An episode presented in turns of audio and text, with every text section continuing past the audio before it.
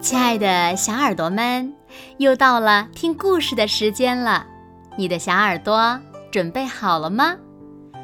今天呀，子墨姐姐要为小朋友们讲的故事呢，名字叫做《伏羲氏结网捕鱼》。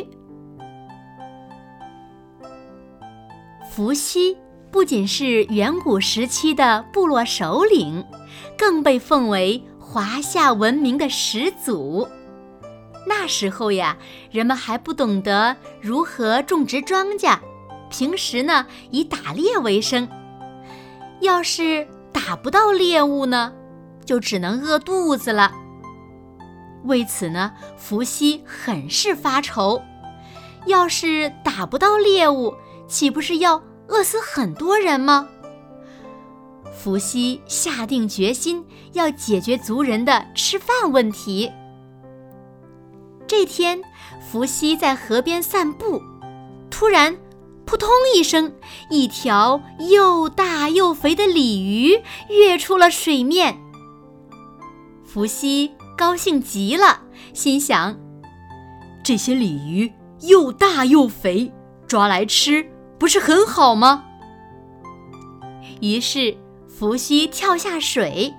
没费多少功夫，就从河里抓了一条鲤鱼。他把鲤鱼烤熟了，分给大家。大家觉得鲤鱼的味道好极了，纷纷跳到河里捉鱼。龙王知道后非常生气，他跑来责问伏羲道：“你好大的胆子，竟然敢捉我的龙子龙孙！以后……”不准你们再到河里捉鱼，否则别怪我不客气。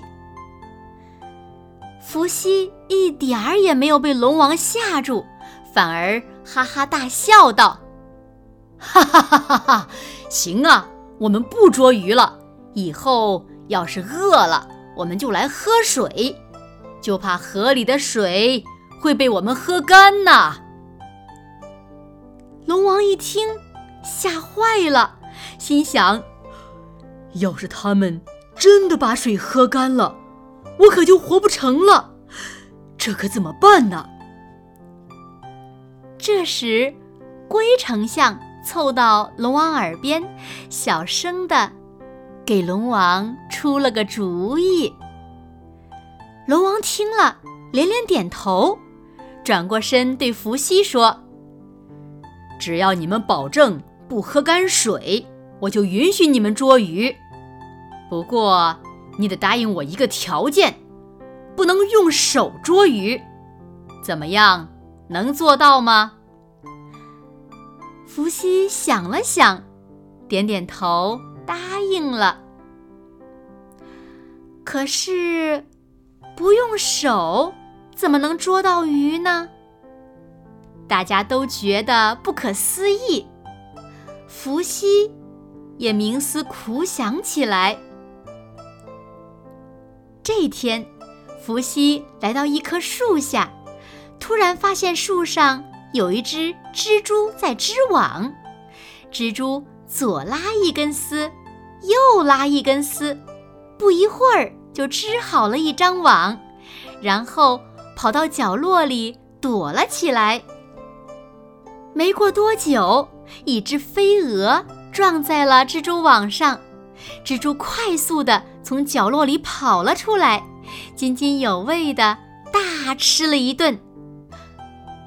伏羲见状，脑海里灵光一闪，想出了一个好主意。他跑到山上，扯来一些藤条，学着蜘蛛织网的样子，编出了一张大网。